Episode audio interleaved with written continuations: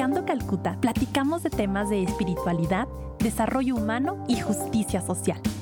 Nos inspiran las palabras de Madre Teresa de Calcuta. Juntos podemos hacer algo hermoso para Dios. Yo soy Tere y me da muchísimo gusto que estés aquí.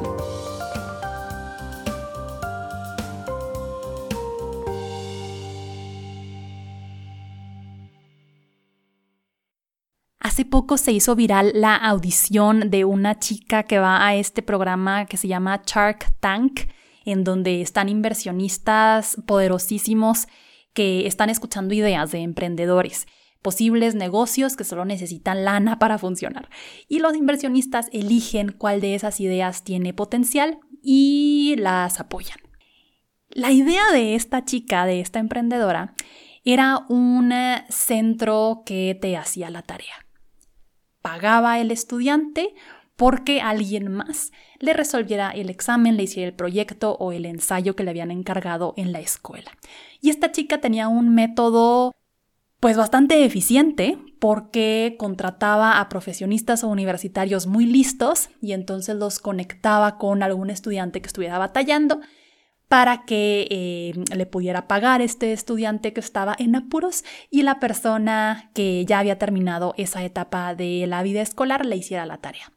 Los inversionistas dijeron que no le entraban, que era un proyecto que era corrupto, que estaba fomentando la deshonestidad en un país tan lastimado por la impunidad y las prácticas de corrupción como lo es México. La chica aún así defendía su idea y decía que era un nicho desaprovechado, que la necesidad ahí estaba. Estudiantes que necesitaban apoyo para pasar sus materias y que ella les ayudaba a esto, cobrándoles por supuesto. En el capítulo de hoy quisiera que habláramos sobre la honestidad. Y aquí puedes tú estar pensando, Tere, ¿qué onda? Que no estábamos hablando de Fratelli Tutti. Sí, la honestidad es de estos pilares base para que todo lo que propone Fratelli Tutti pueda suceder. Fratelli Tutti propone diálogo, propone cultura del encuentro, propone una economía justa, trato digno a los migrantes, entre muchas otras cosas.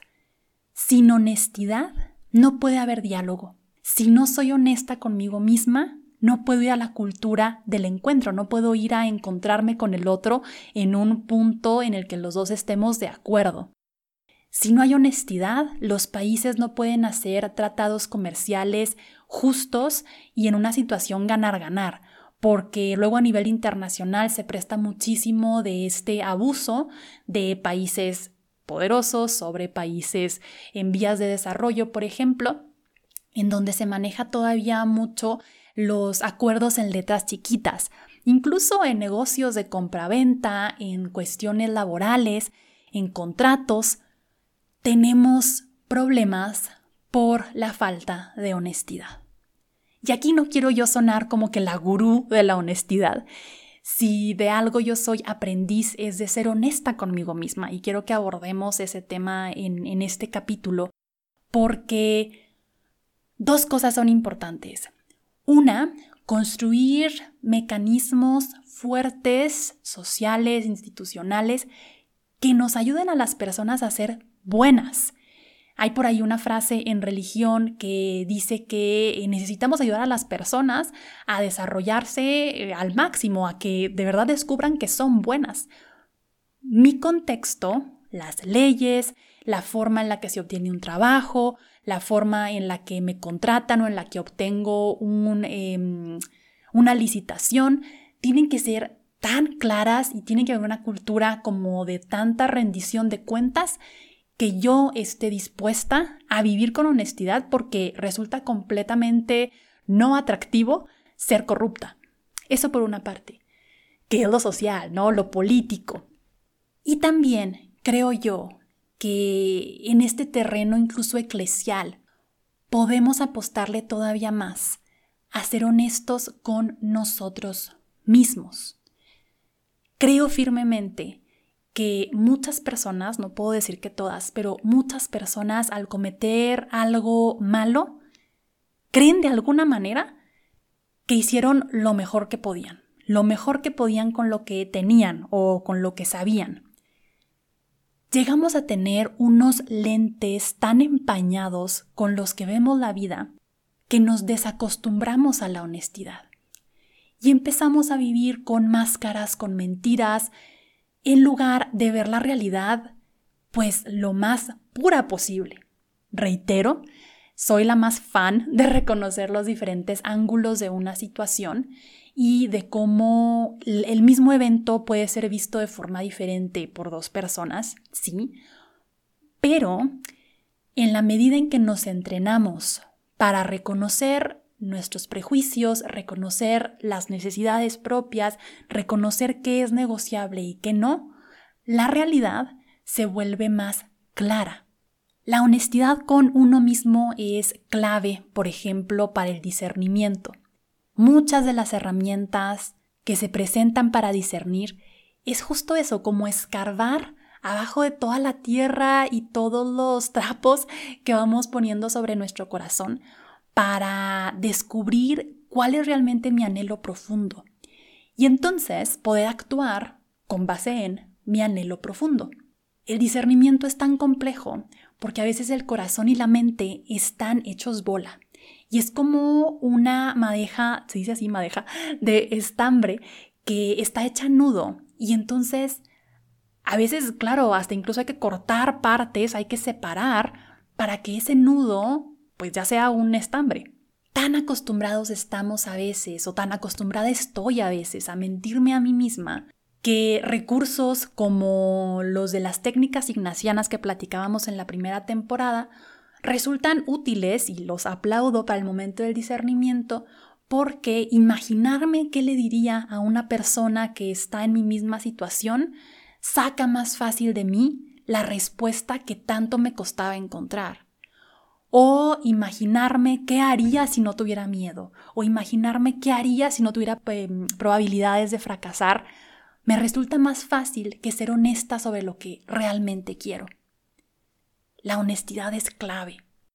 Si no reconozco quién soy, qué me mueve, qué heridas traigo, desde dónde estoy hablando, qué prejuicios cargo conmigo, entonces mi encuentro con el otro no va a poder ser un encuentro auténtico, porque voy a estar hablando desde mi deber ser o voy a estar hablando desde mi prejuicio.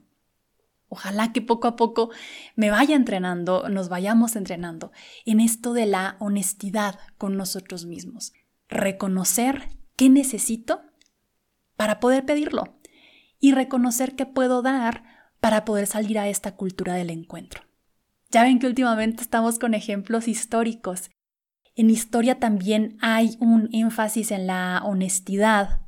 Justo después de la Primera Guerra Mundial, al presidente de Estados Unidos, un señor muy idealista que se llamaba Woodrow Wilson, se le ocurre escribir 14 puntos que son 14 eh, puntos muy optimistas, vaya. Y uno de ellos era que para que no hubiera otra guerra mundial, los países tenían que comprometerse a tener una diplomacia abierta, es decir, a no mantener acuerdos secretos entre países, sino a aceptar que en un foro común, público, pudieran expresar qué necesitan y con qué están dispuestos a negociar. Ejemplo, yo soy Rusia y necesito que me ayuden a industrializarme.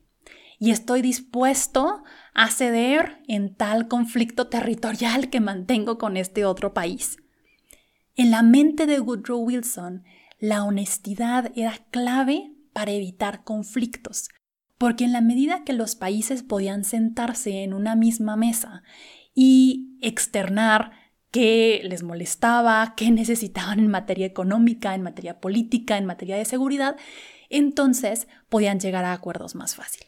Aquí entran muchos asegúnes, por supuesto, porque a nivel internacional tenemos estas diferencias de poder que no va a ser lo mismo yo, Estados Unidos, siendo superpoderoso, externar lo que deseo, pues es muy fácil, pero ser un país como Uganda, externar lo que desea, puede ser más complicado porque está en una posición de desventaja.